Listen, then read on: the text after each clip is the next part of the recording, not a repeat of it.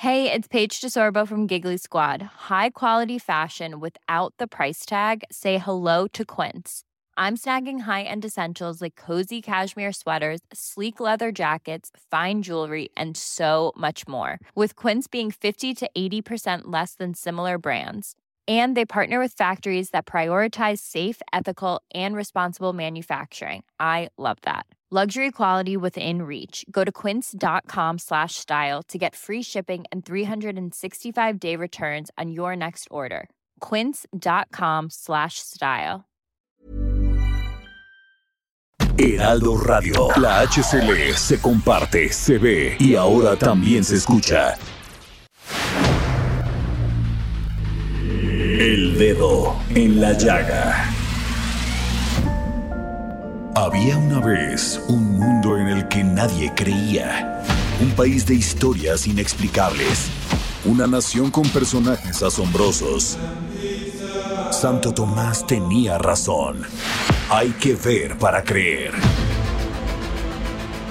El México increíble, las verdades que duelen, la voz de los que callan, el dedo en la llaga. Infórmate, diviértete, enójate y vuelve a empezar. El Heraldo Radio presenta El Dedo en la Llaga con Adriana Delgado.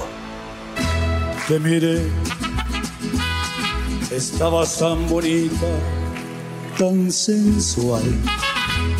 Te imaginé ajena y me hizo mal. Ay, ay, amor. Ay,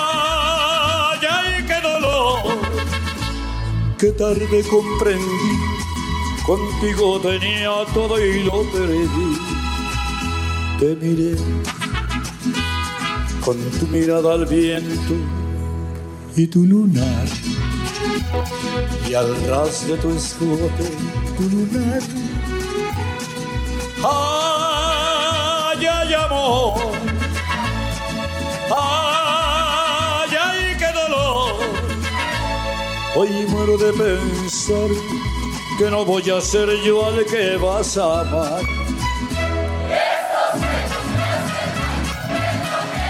Iniciamos este dedo en la llaga de este martes, 14 de septiembre del 2021, aproximándonos ya al 15 y 16 de septiembre, donde vamos a festejar Viva México.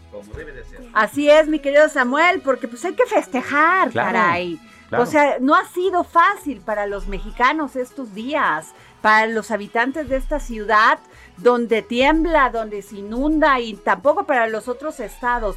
Entonces, por lo menos hay que hacernos... Claro, sentirnos mexicanos, fíjate unidos. que los mexicanos sí tenemos esa cualidad. Sí, Somos muy solidarios mucho. y también, pues en estas fechas nos unimos Bastante. convivimos con la familia. Por favor, tenga. eh, yo sé que estamos hartos de estar este, en confinamiento, de no ver a nuestros familiares, muchos de nosotros, por esta pandemia terrible del COVID-19, pero hay que tener las medidas sanitarias Claro, suficientes y necesarias, querido Samuel, así es. para que pues no se incrementen los contagios. Claro, tenemos que tener una celebración bien desinfectada. Así es. Oye, y estamos escuchando estos celos, así poniéndonos a tono, con don Gra- el gran, perdón, Vicente Fernández, que ya había, había un rumor ahí de que si no, que si esto, que... Bueno, yo no quiero ni decirlo. Esperemos que no. O sea, tenemos Vicente Fernández para eso y para y más. para más. Bueno, eh, y tenemos una entrevista que realicé con el doctor Leonardo Lomelí Vanegas, secretario general de la Universidad Nacional Autónoma de México, sobre el regreso a clases, pero también de qué piensa del presupuesto que les asignó ¿Mm? la Secretaría de Hacienda, el gobierno federal. Sí, que no está tan malo, Que ¿no? no, no, no. ¿Cuánto, ¿De cuánto fue el incremento? Como de un, pues, o sea, basta. Sí, Sí, sí fue tuvieron un sustancial. incremento, Sí, sí, sí. ¿eh? Pero y, y pues en como estas todo. condiciones en que no hay incrementos casi en nada del presupuesto, es bastante Y yo loable. creo que se quedaron cortos, porque Así todavía es. falta mucho en invertir en tecnología, en innovación. Pero a ver, a ver, a- cuando nos lleve, a ver si entienden. Esperemos que sí. Pero bueno, se las dejo.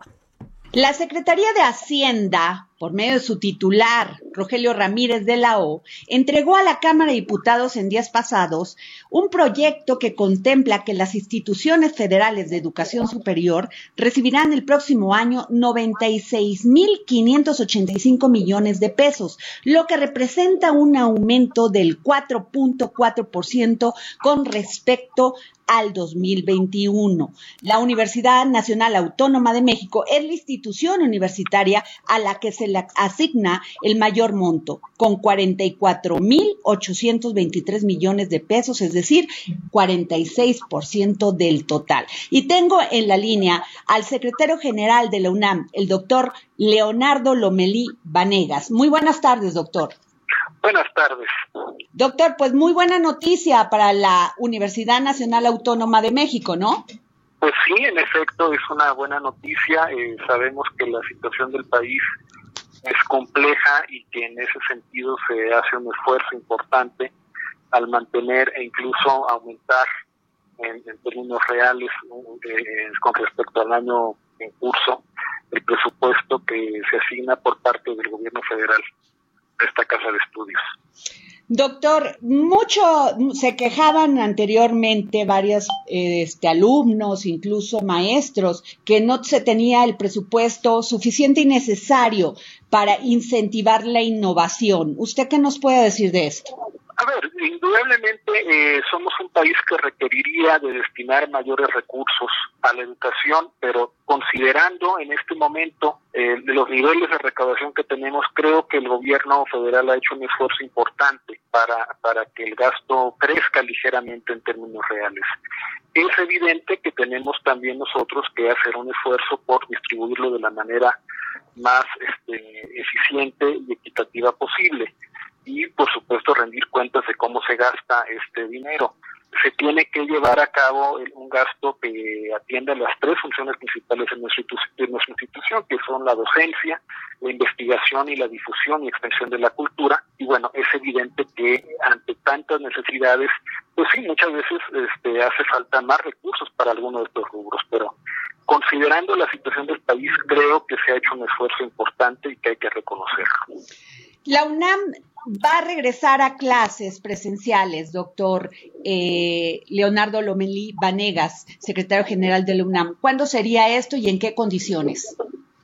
A partir del próximo lunes se contempla que comiencen a regresar algunos grupos en aquellas facultades y escuelas que así lo determinen, sobre todo aquellos que tienen, eh, aquellas carreras que tienen actividades prácticas y experimentales, o sea, estamos hablando, por ejemplo, de las ciencias de la salud, que pues, tienen que llevar a cabo diversas prácticas con, con pacientes, eh, experimentales, pues las que tienen que llevar a cabo diversos este, trabajos de investigación en laboratorios que pues, por su carácter especializado se requiere utilizar las instalaciones de la universidad.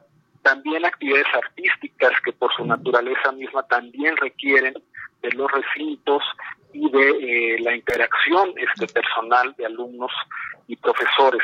Esas son las primeras actividades que van a regresar en grupos pequeños. La idea es que no superemos uh, el, aforo de, se calcula que debe de ser menor al 30% de la capacidad de las instalaciones y conforme vaya mejorando la situación sanitaria, conforme nos acerquemos al semáforo verde, podrán ir regresando otros grupos. También está contemplado que los alumnos de primer y tercer semestre, que son los que no conocen las instalaciones universitarias, pueden venir en grupos pequeños pues a ir conociendo las instalaciones, a ir familiarizándose con los servicios que se ofrecen, que también se van a ir reactivando gradualmente. Los servicios de bibliotecas, los servicios de centros de cómputo se van a ir también este, abriendo para que vayan regresando en grupos pequeños y de esta manera eh, paulatinamente vaya aumentando el número de estudiantes, profesores y trabajadores que asistan a la universidad. ¿Será obligatoria la vacunación?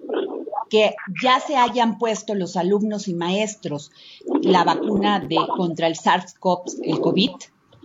Digamos que lo estamos planteando un poco al revés. Eh, quienes todavía no estén vacunados se, eh, no están obligados a venir. pero sí tendrían que dar una razón médica de por qué no están vacunados. Eh, sabemos que en el caso de la población de 18 y más años, pues hay algunos que apenas tienen su primera dosis de vacunación y que están en espera de recibir la segunda dosis. Pero aquellos grupos de edad que ya deberían de estar vacunados sí deberán de presentar algún justificante. Para el caso de profesores y de trabajadores del ISPE, que es el Servicio de Seguridad Social que nos cubre a los trabajadores de la universidad, en el caso de los estudiantes tendría que ser del IMSS, que es el que los cubre a ellos a través del seguro facultativo. Pues muchas gracias, doctor Leonardo Lomelí Vanegas. Muchas gracias por tomarnos la llamada para el dedo en la llaga y gracias por la entrevista. Muchísimas gracias a ustedes. Un saludo. Bueno, pues regresamos aquí al dedo en la llaga. Ay, no presente a mi querido Samuel Prieto, porque nada más vio la comparecencia ayer del secretario de Hacienda y me dijo, yo tengo varios comentarios. Pero antes de eso, mi querido eh, Samuel, el titular del Poder Ejecutivo Nacional, el presidente Andrés Manuel López Obrador enviará un proyecto de reforma eléctrica al Congreso dura en este mes. Durante este mes, bueno, pues todavía faltan que 15 días. Todavía faltan. Dicha reforma va a proponer que la Comisión Federal de Electricidad adquiera centrales eléctricas propiedad de la iniciativa privada mediante un esquema de auto financiamiento. De igual manera, el gobierno federal estaría dispuesto a a participar con el sector privado en la construcción de plantas que permitan al Estado controlar el 54% del mercado de la generación de electricidad. Y así se quita el rollo de dominante y pero que, Y que, la y que la competencia, y se quita todos los juicios, todo el tema de, de, de, este, de, de las inversiones detenidas y, y, de todas las plantas que no han podido echarse a andar porque no tienen acceso a la red de distribución, por ejemplo, ¿no? Claro, pues claro que, a ver, a ver, qué listos, qué listos. Bueno, pero para esto tenemos a Ramsés Pech, experto en el sector energético. Ramsés, ¿cómo estás? Buenas tardes, ¿cómo están todos? Muy bien. Oye, qué listos me resultaron, Ramsés. Bueno, lo que, sucede es que hay, hay los contratos legados y en los contratos legados hay empresas que están con la Comisión Federal de Electricidad bajo el contrato para venderles lo que están generando la electricidad. Lo que está diciendo la Comisión Federal de Electricidad, muchas de estas plantas su vida útil, que es más o menos de 20 años, o su, vamos a llamarle así, su recuperación de la inversión, hemos escuchado que el director de CFE, Barclay, Barclay y el presidente de la República han comentado que muchas de esas plantas ya fueron pagadas su utilidad, es decir, ya están pagadas. Entonces lo que están tratando de comprarlas es al valor remanente, es decir, al valor de que cuánto costaría la planta ya que se pagó su, su inversión y por comúnmente en los medios, en, en, los negocios, más o menos un valor de una planta debe estar entre el 10 y el 15% del remanente que se pueda vender. Pero eso va a depender mucho del peritaje que se haga en cada una de las plantas por parte de un tercero, no tiene que ser de un tercero, y que indique realmente cuánto vale una de, de las plantas. Pero de energías limpias ni hablamos, ¿verdad? No, porque muchas de estas plantas son de ciclo combinado y no son eh, ¿Qué ciclo combinado, Ramsés, para la gente, para la, nuestro radio escuchas? Bueno, lo bajas grandes rasgos. Utilizas el gas natural y el gas natural lo metes en una turbina. Hay una creación de, podemos decirlo, por vapor, por medio del calor, y cierras el ciclo y lo que haces es que aumenta la eficiencia de la generación en grandes rasgos. Utilizas el gas natural. Ajá. Entonces, todas estas plantas utilizan en la mayoría gas natural y muy pocas eh, creo que van a vender de parques solares y eso que no creo que vayan a, hacer la compra de este de este tipo porque lo que demuestra es que la Comisión Federal de Electricidad no es muy eh, muy bueno para operar las plantas porque sus costos de generación son muy altos comparados con los de un privado. Y hoy eh, quería comentarte también referente a esto que todos nosotros debemos empezarnos a visualizar en el mes de octubre porque va a subir el precio de la electricidad. No, pero no que no iba a subir. Sí, va a subir. Pues no. El presidente dijo que no, yo sí le creo. No, pues yo, yo, yo te digo por qué no. A, ver, ahorita el día lunes el precio del gas natural estaba hace como cuatro meses en 3. Ah, después, del problema que hubo en febrero. Estaba entre 3.5, entre 3 y 3.5 el costo del millar de BTU. Estos últimos días está por arriba de los 5 dólares y al parecer se va a mantener por los problemas que hemos visto del ciclón y todo lo que estamos observando ahorita que va a suceder en Texas. La otra cosa es que si sube el precio del gas en estas semanas, en octubre nos pega, pero ojo, todos los que son usuarios domésticos deben de revisar sus recibos y su tarifa, porque acaba eh, la tarifa de verano y pasamos a la de otoño-invierno, en donde los rangos de consumo disminuyen y por ende aumenta tu recibo de luz. Y hay que ver cuánto va a ser el subsidio que va a dar ahora el gobierno, como es la aportación que ves en tu recibo, para que este precio de la electricidad no se incremente más de lo de la inflación y con ello tengamos un tercer, un cuarto trimestre con una inflación alta. Por eso digo. Dios. Por eso es importante revisar que ahorita que viene en septiembre, que ya entra otoño, cambia el rango, cambia la, la, la, en tu tarifa que tú tengas, dependiendo si es 1A, 1C, 1D, FD o las que están en, en la parte doméstica, si tú consumías 600, más o menos hicimos un cálculo, pagabas 800 pesos y hoy vas a pagar 1.500 pesos y eso es lo que hay que ver cuánto es el subsidio que daría el gobierno. Híjole, pues ya me, ya me dejaste porque al subir el gas, ya me dejaste preocupada. Claro. Y, y eso lo que no entendí del presupuesto que presentó la Secretaría de Hacienda tan optimista de que no iba a subir más la inflación, de que este, de que íbamos a, crecer, ahí sí ya no le entendí. La, verdad, sí ya no le entendí. Y, y, eh, y, por el otro lado, al subir el gas, pues sube todo. Prácticamente cuando sube la gasolina, sube todo, Ramsés. Sí, y el gas natural, acuérdense que el 60% de lo que se genera en nuestro país es a base a esto. Pues aquí lo importante es ver si el gobierno con la recaudación que va a tener en los últimos, bueno, de, septiembre en adelante va a tener lo suficiente dinero para el subsidio, porque acuérdense todos que con la Comisión Federal de Electricidad comentó, ¿se acuerdan del problema que hubo en febrero? Que hubo una, una carga de 65 mil millones de pesos y todavía la Secretaría de Hacienda Crédito Público no les dice cómo va a devolver ese dinero a CFE.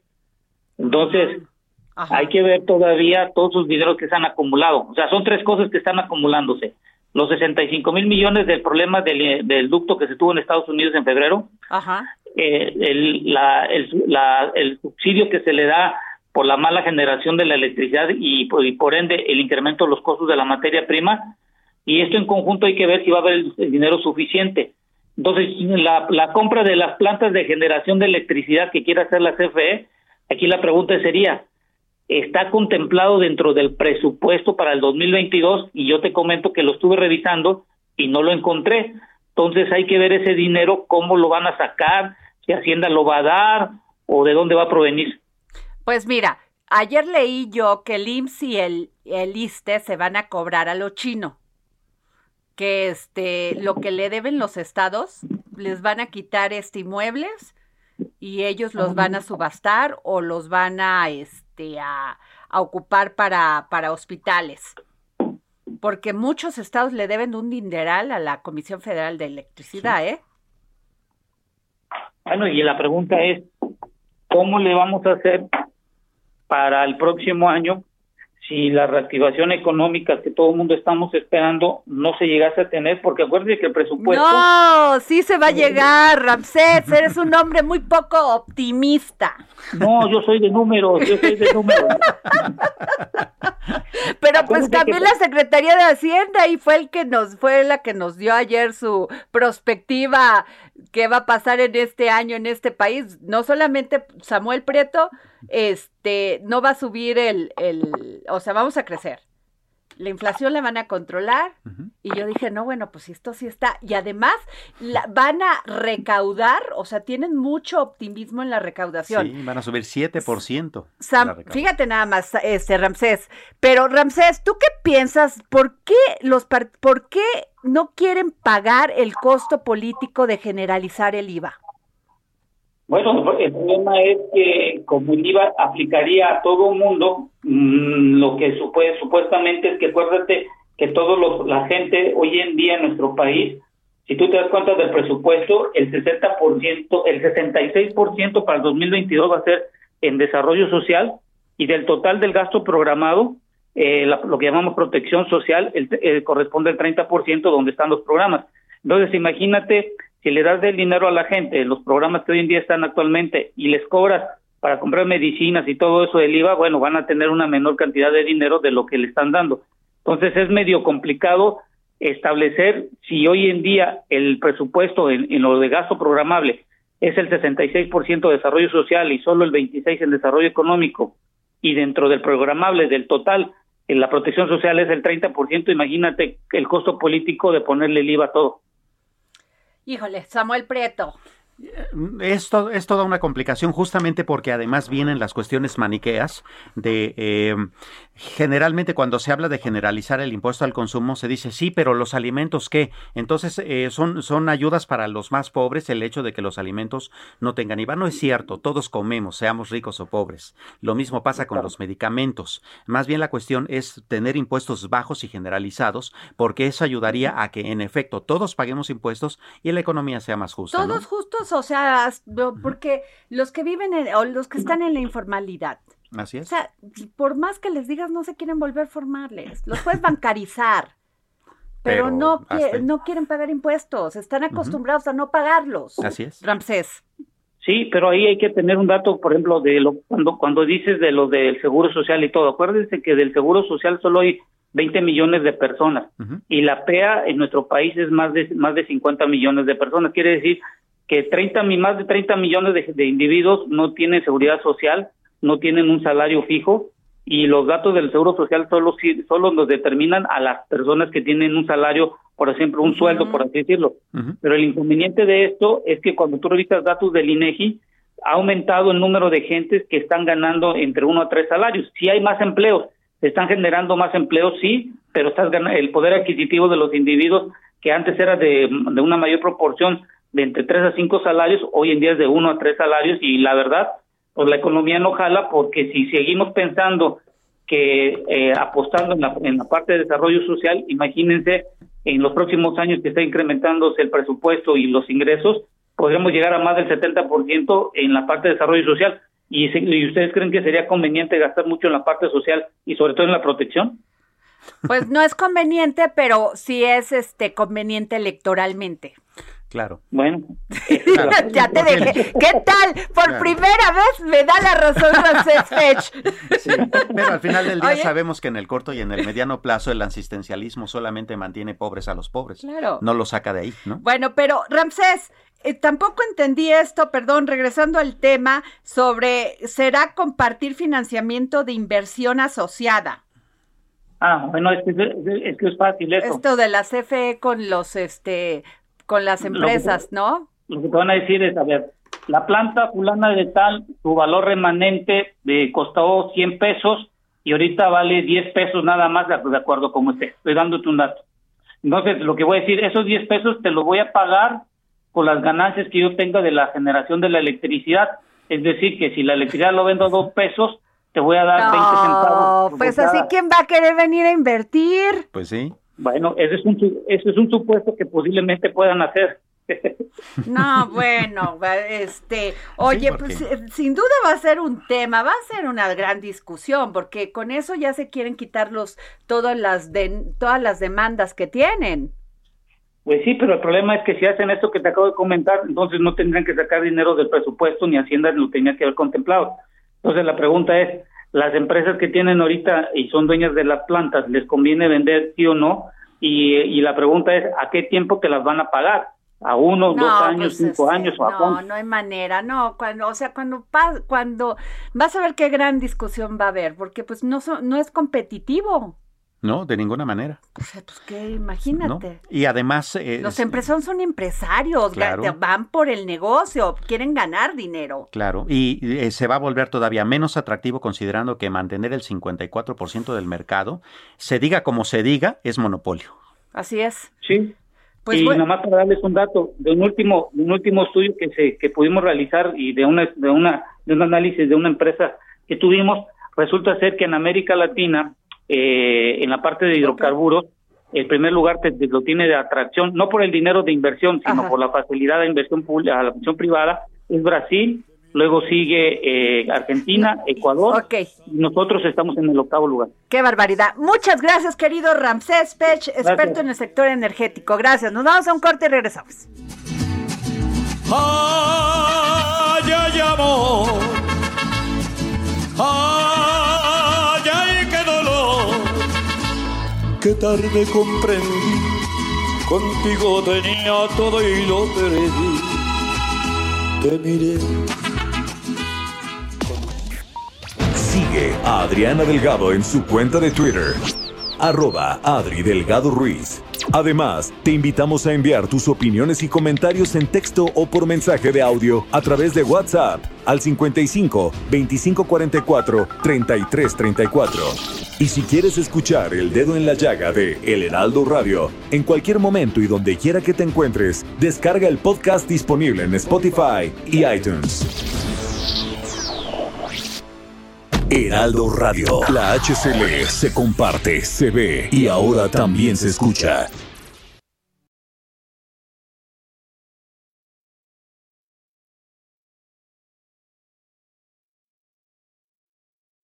Heraldo Radio.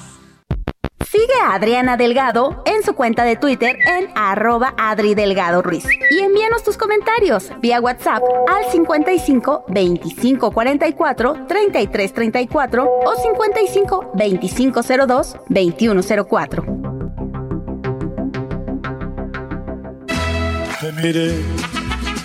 Bueno, regresamos aquí al dedo en la llaga. Eh, Samuel y yo peleándonos mientras estábamos aquí en el corte, porque pues nunca está de acuerdo conmigo, ¿no? Y eso me parece muy bien. Oigan, pero les quiero contar. ¿Tú sabes lo que es el edificio Carolino? Eh, en Puebla. es un museo nuevo, pero hasta ahí. Ah, bueno. A ver. es la sede de la Benemérita Universidad Autónoma de Puebla. un ah, edificio precioso. Si alguien ha caminado por la calle de los Sapos en Puebla, que es donde están antigüedades, todo esto, así derechito, hay un, un, hotel creo que en contraesquina muy bonito, muy boutique, este, pues aquí es, o sea, es un complejo arquitectónico que desde su fundación a finales del siglo XVI ha mantenido con breves interrupciones la misión original para el cual fue concebido, la educación en todas sus formas. Claro. ¿No? Bueno, pero déjenme contarles, porque ¿ok? Me, como me están escuchando muchos poblanos, y por favor, escríbanme a mi Twitter, Adri, arroba Adri Delgado Ruiz. Yo tengo abierta esta función de que te pueden mandar un mensajito. Excelente. Un DM. Sí, por favor, sí es importante porque les doy aquí el teléfono y nadie me manda nada, o sea, no me mandan WhatsApp. Mándenme ahí el Twitter, es más fácil, ¿no? Claro. Pero bueno, resulta que hay una exposición de más de 100 piezas de esculturas de este maravilloso artista, escultor, pintor ribelino, wow. Excelente. Entonces lo acaba de inaugurar y es, yo ya la vi. Bueno, no he podido ir a Puebla, pero ganas no me fal no me no me faltan que ya hay pretexto. Sí, un chile nogada y Claro. Ir a la exposición de Ribelino un artista que ha, bueno, ha exhibido sus obras, estas monumentales, porque él interviene en el espacio urbano. Entonces, por favor, es muy recomendable a los poblanos, este, pues que si se cultivicen, o sea, se, se, cultiven. un poquito, se cultivicen, ¿qué tal?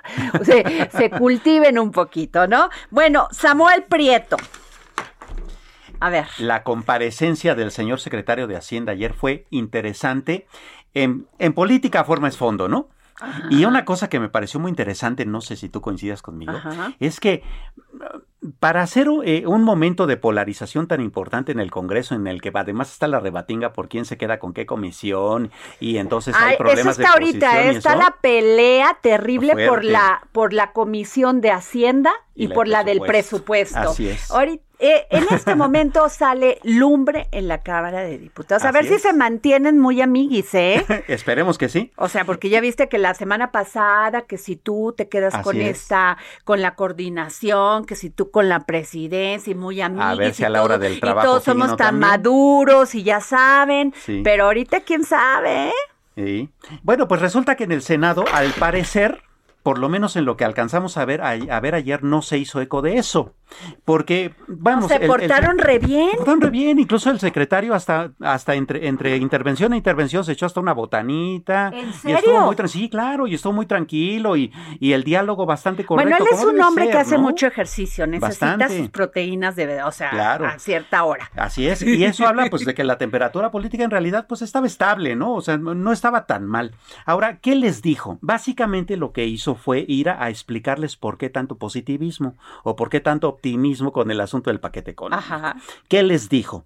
Bueno, primero, él dice que se espera que la economía mexicana regrese a sus niveles prepandemia del 2019 en los primeros meses de 2022 y pone el, ejemplo o pone, pone el dato específico de que en el segundo trimestre de este año de 2021 la recuperación del PIB alcanzó el 97.9% de lo que era en el cuarto trimestre de 2019. O sea que nos faltan dos puntitos porcentuales para, para llegar a ese nivel prepandemia. Entonces él dice que su optimismo se basa en eso.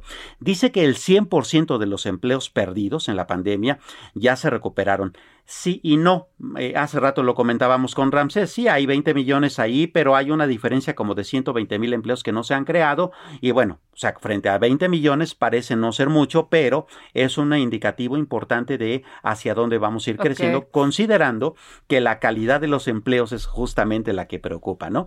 Él dice, por ejemplo, el secretario, que sí, en efecto, se perdieron un millón de, emplea de, de empresas, durante la época más álgida de la un millón de empresas, pero imagínate todos los empleados, entonces fueron más de dos millones. Sí, claro. Si lo admites así de un millón de empresas, pues me imagino que fueron, multiplícalo, o sea, por, por lo menos una empresa tiene un empleado. Por lo menos. Ok.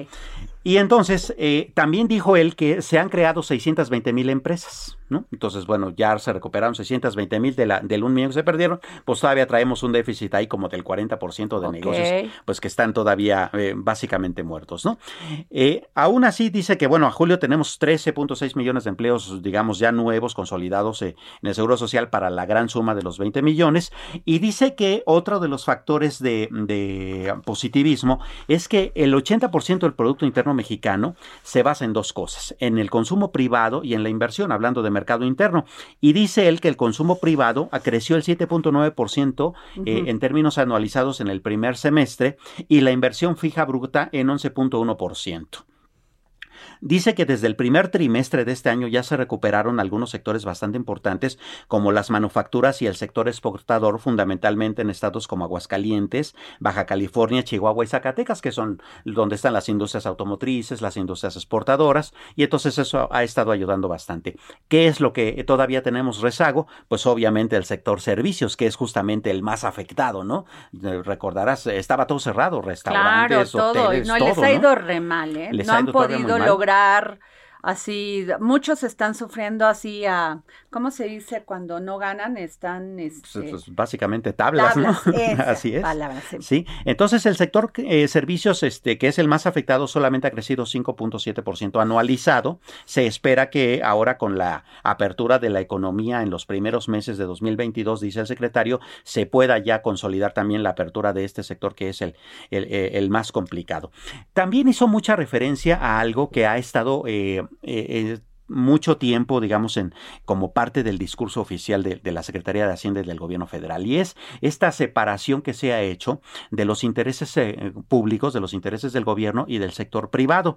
Y ahí eh, fue como muy puntual, ¿no? Habló, por ejemplo, de que en efecto ya se eliminaron las condonaciones fiscales, de que eso ocasionaba insuficiencia en la recaudación y que al eliminar esas cosas, y pues tú sabes, la fiscalización se ha dado sobre todo a los grandes contribuyentes, bueno, aún con todo y pandemia, en el 2020 la recaudación aumentó el equivalente al 1% del PIB, que es un montón de dinero, ¿no? O sea, bueno, hay quincenas que no te los llevas, ¿no? Eh, vamos, está bastante fuerte. Y dice que esa tendencia se ha mantenido este año y es lo que va a permitir que el próximo año se aumenten los ingresos este, por cuestiones recaudatorias en 7%, que seguimos pensando que es bastante. ¿No? Pero bueno, porque además el SAT va a tener menos presupuesto el año que viene, ¿no? Pero eh, vamos a ver de qué manera lo, lo va él a, a este, a digamos, a permear. Eh, también dio un último dato que es bastante interesante y que es que, bueno, tú sabes, la inversión, eh, eh, la inversión fija bruta del gobierno es la que permite crear la infraestructura que traiga como consecuencia la inversión privada. Y en el estudio de presupuesto que hicimos aquí mismo en esta mesa, habíamos comentado que esa inversión el próximo año va, va a, ascender a un billón de pesos. De ser así, bueno, pues entonces parece ser que estarían dadas las condiciones. De todos modos, nos quedan a deber algunas eh, interrogantes, ¿no? Como por ejemplo el asunto de los, eh, del asunto de los impuestos, el régimen de confianza y estas cuestiones que todavía están muy sobre la mesa para ver cómo se resuelven a la hora de la discusión. Hay que tener un programa sobre eso, traer un contador y que nos explique así con palitos y bolitas cómo hacer es cómo se va este cómo le van a hacer porque muchos sí tienen posibilidades de pagar un contador, pero otros no. Así es. O sea, es complicado eso. Oye, Samuel, de este, sin duda alguna, por favor, se los quiero pedir.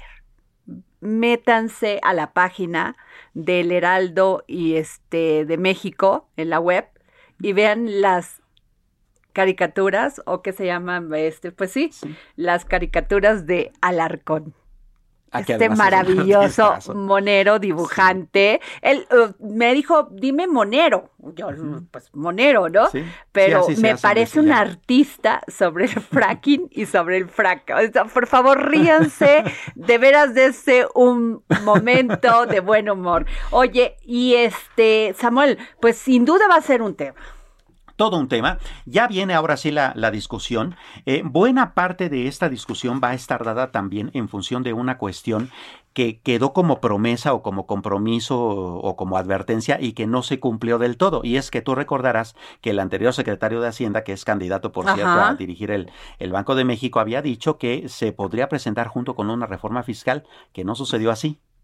¿No? Entonces, eh, hay todavía ya analistas que dicen, bueno, si no hay una reforma fiscal, este, una reforma hacendaria acompañada del presupuesto y del paquete económico, entonces vamos a tener ahí un gran problema porque muchas empresas no van a saber exactamente bien a bien cómo viene eh, la cuestión justamente impositiva y también muchas personas independientes.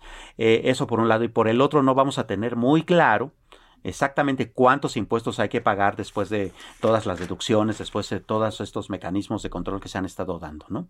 Y eso aunado al hecho de que ahora cada vez estamos más fiscalizados, digo, el, el, el hecho de que ya no haya facturas en papel, de que haya facturas electrónicas nada más, de que ahora tú tienes que pagar todo con tarjeta, de que tus ingresos son ahora los que van a ser vistos más allá de, de lo que tú deduces, significa que va a haber un control mucho más férreo de las finanzas de cada persona y de cada empresa.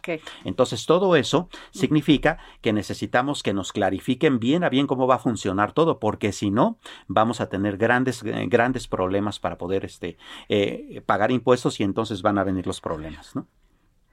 Oye, y este, déjame decirte porque también al lado de la caricatura de mi queridísimo Alarcón, está una, una, este, un sacapuntas y es esta sección ah, de, trascendidos de, El Heraldo de México. Y dice, fíjate, el dirigente del PRI, Alejandro Moreno, rechazó que se utilice al partido para negociar posiciones personales y afirmó que la postulación del gobernador de Sinaloa, Quirino Ordaz, como embajador, fue a título individual pero es algo que debe ser sometido al Consejo Político Nacional. De lo contrario, advirtió, el mandatario podría ser expulsado del tricolor. Ay, qué preocupado está Quirino, ¿eh? Pues o sea, de veras, debe de estar muy preocupado. Pues sí, porque además es operación política. El presidente ya está dijo ayer que más que hablé con el, con el gobernador de, de Quintana Roo. Sí Carlos Joaquín, le hubiese preguntado que él si no lo, a él no lo invitaron. Hasta este momento, ¿no? Pero sí al saliente de Nayarit, por ejemplo, que todavía no le dicen a qué también, sí, claro, ¿verdad? O sea, ya se, o sea, todos los de la oposición se van a ir para que, para que no den, ¿para qué? Para que no den lata claro. en, en, la, en la presidencial. bueno, oye, y tenemos a Alarcón en línea. Excelente. Soy tu fan y Samuel Prieto también. Muchas gracias. ¿Qué tal? Es que de veras, qué humor. Esto del fracking, o sea, el dinero cambia todo. ¿Es así, señora Alarcón? Absolutamente, mi querida Adriana Delgado, absolutamente. El dinero, todo. Con dinero baila el ganso. El ganso. Muy cierto. pero pero qué cosas, ¿no? Sí. Ya estamos al aire. Oye, pero cada vez que te sientas a dibujar, este tipo, por ejemplo, se necesita de un gran, ya te lo dije, de un gran ingenio, de una gran agudeza, a veces hasta cinismo, ¿es así? Pues es que si no hay cinismo en la caricatura política, pues entonces no es caricatura política. El, cinismo, la mala leche, la burla, la ironía, quizá es lo más complicado de la caricatura. El dibujo como sea sale. El ganso, ahí está. Oye, y el florero con su florecita, esa me encanta. El, florero que, que eh, eh, en lugar de, de, flor de, de, calabaza debería tener este romero. Sí, ¿verdad?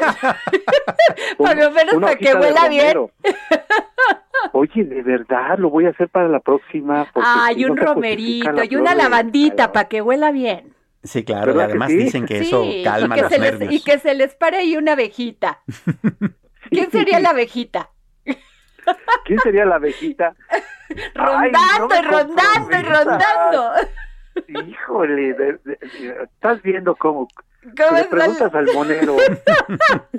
a ver, Samuel Preto. Sí, mi querido Alarcón. Oye, por cierto, el ganso es una eh, especie que está muy lejos de estar en extinción. Está muy presente en tus cartones. ¿Cada cuándo sale un ganso? Pues sí, afortunadamente el, ganso eh, está, está ahí eh, en, todas sus modalidades. Yo estoy feliz con mi personaje porque pues da para mucho y este a mí a mí me divierte mucho luego cómo me reclaman en, este, gente simpatizantes de que por qué te burlas así eh, este pero digo pues es un ganso o sea que tú veas otra cosa bueno ya te traiciona el subconsciente pero para mí es un personaje que ya va más allá de la política inclusive. El ganso ya tiene una vida propia podría podría ser un personaje de una buena historieta hablando sobre... ¿Y no te ha reclamado el ganso así en, en, en, en tus, este, en tus, este, ¿cómo se llama cuando sueñas? ¿En tus sueños? que por qué lo escogiste a él, por qué escogiste al ganso y no a otro. este, bueno, he, tenido uh, húmedos con el ganso, este, así como Leda y el cisne las tuvo, yo los tengo con el monero y el ganso. Ajá. Pero, pero nada, nada más eso, no, ha, sido puro amor. Sí, mientras al ganso no le dé por llamar a su pareja, ¿no? Venganza. ¡Ah! Ahí estamos muy chistosos. Ya te dimos muchas ideas, ¿eh? Las estoy anotando, ¿eh? eh, eh venganza. Oye, eso está buenísimo.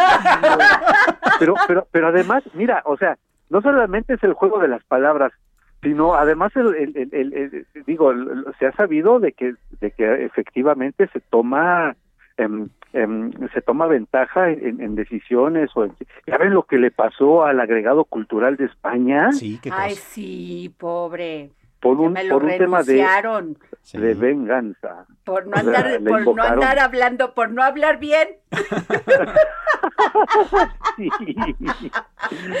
Ay, muchachos, háblenme más seguido. Oye, querido Alarcón, digo, como siempre es un placer este verte, de gozar de tu gran inteligencia y de tu gran humor. Ay, muchísimas gracias, Adriana, muchísimas gracias. Yo aquí siempre escuchándote, nomás que hace rato me mandaron al mercado y pues bueno, Uy, tuve que no, bueno, pues tienes que cumplir también. Tú tienes Claro. que dar tu parte. Sí, ¿no? claro. Ya, bueno, sí. Oye, pues muchas gracias, querido. Es un honor, es un placer, eh, siempre por acá escuchándote y, y pues cuando eh, tú digas ganso, yo vuelo. Órale. Excelente. Un abrazo. gracias, querido Alarcón. Gran artista, Hasta luego. eh, gran artista. Oye, y bueno, nos vamos con don Pepe Carreño, que me dijo que me iba a contestar Jorge Sandoval, porque ya me va a meter una grabación. No, no, no, no, ¿qué tal? Don Pepe Carreño, porque sí quiero que nos hables a mí sobre este tema de quién es el nuevo embajador de los Estados Unidos. Sí, claro, que acaba de presentar cartas credenciales ayer. Con todo y sombrero, ¿por qué no se quita el sombrero? O sea, por lo menos para hablar así, bueno, yo qué, ¿verdad? A mí qué me importa. Va a decir, ¿usted qué? No, mejor ya ni digo, no me vaya a quitar la visa. No vaya a ser, ¿verdad? Sí. Oye, pero, pero por andar sí, criticándole su sombrero. sí, pero algo que sí hizo fue como que enviar una serie de muy buenos eh, mensajes políticos, ¿no? Porque se fue a la basílica, se fue a la plaza de la Ay, eso se lo República. aprendió a, la, a, ¿A Lando? a- a Lando. Bueno, andaba, ese sí que disfrutaba, ese embajador Sí, disfrutaba México. se sentía más Y sí, mexicano cada vez, ¿no? Sí, y sabes qué, yo siento que sí le dolió irse, Sí. porque se le veía así como su, su Sí, vocecita, sí, su... Y los mensajes que envió para despedirse, sí. ¿no? Pero a ver, ya tenemos a don Pepe, don Pepe Carreño. El dedo en la llaga por el mundo con José Carreño. Buenas tardes, Adri. Muchísimas gracias por la oportunidad de dirigirme a su auditorio. Siempre es un placer y un honor. Pues tenemos un nuevo embajador de los Estados Unidos en México, Kenneth Lee, alias Ken Salazar. Es un político, es un hombre importante en los Estados Unidos, un hombre con peso político propio, más allá de la relación que pueda tener con el presidente Joe Biden. Ha sido un hombre representativo de, las, ah, de la comunidad latina en los Estados Unidos y, y esa es una comunidad cada vez más importante políticamente, económicamente para los Estados Unidos y ciertamente en alguna en otra medida para México. Pero el punto es importante, el punto de que sea un hispano, un hombre que habla español, quizá no perfectamente, pero lo habla bien, se da a entender, sabe lo que quiere y sabe lo que dice, un hombre que viene a conocer sus raíces remotas, porque como él dice, la frontera nos rebasó a nosotros, nosotros no cruzamos la frontera, la frontera nos rebasó, esto es durante la guerra de 1847-48, así que estamos hablando de un hombre, de un latino con, con convicciones profundas, con antigüedad profunda en los Estados Unidos, como ocurre cada vez más en ese país. Así que este hombre fue representante latino, por decirlo de esa forma, o representó a los latinos en las campañas de Barack Obama, en la campaña de Bill Clinton, en la campaña de Hillary Rodham Clinton y luego en la de Joe Biden. Así que es un hombre con importancia política al que se le responde el teléfono en Washington y eso no es poca cosa. Ha sido fiscal general de Colorado, senador por Colorado, secretario del Interior, o sea, a cargo de todos los temas naturales, así de recursos, del manejo de los recursos naturales de los Estados Unidos, así que está vinculado o está familiarizado con temas que van de migración al narcotráfico, de los problemas de discriminación racial a los temas de medio ambiente, de los temas de explotación energética, etcétera. Es decir, literalmente conoce toda la panoplia de lo que hoy constituye la agenda política entre México y los Estados Unidos. Y ciertamente es un político, así que es un hombre con el que se puede hablar, con el que se puede negociar y que sin embargo no es necesariamente una perita en dulce. Así que tenemos un embajador con influencia propia, con impacto propio. Los hemos tenido antes. Tony Gar Antonio Garza, por decir uno, tenía el derecho de picaporte en la Casa Blanca por su amistad personal con los Bush. El, uh, Roberta Jacobson, Jeff Davido tenían el peso de su prestigio personal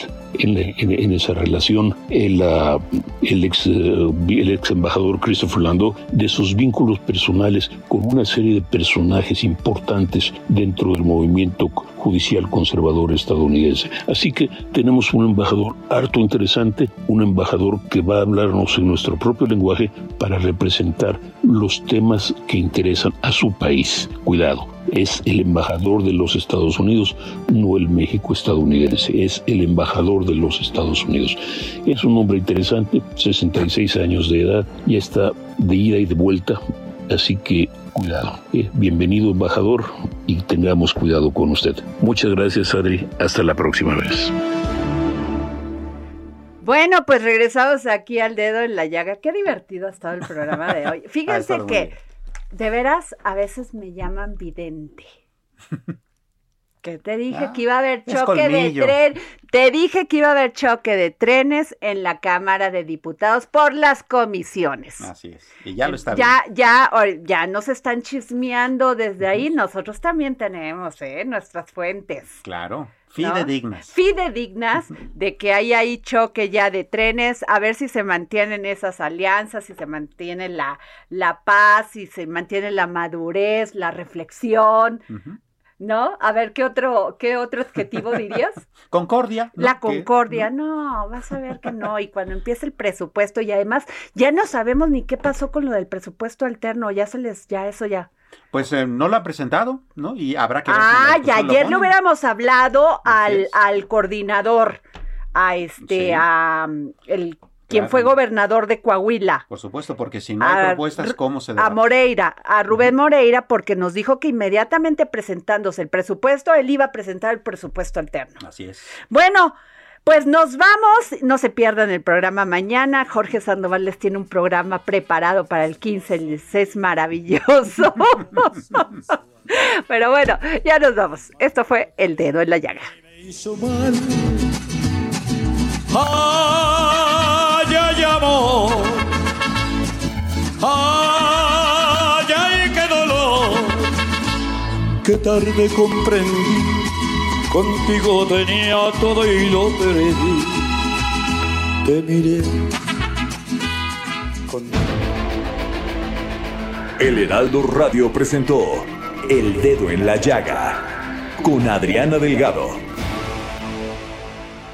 Heraldo Radio, la HCL se comparte, se ve y ahora también se escucha.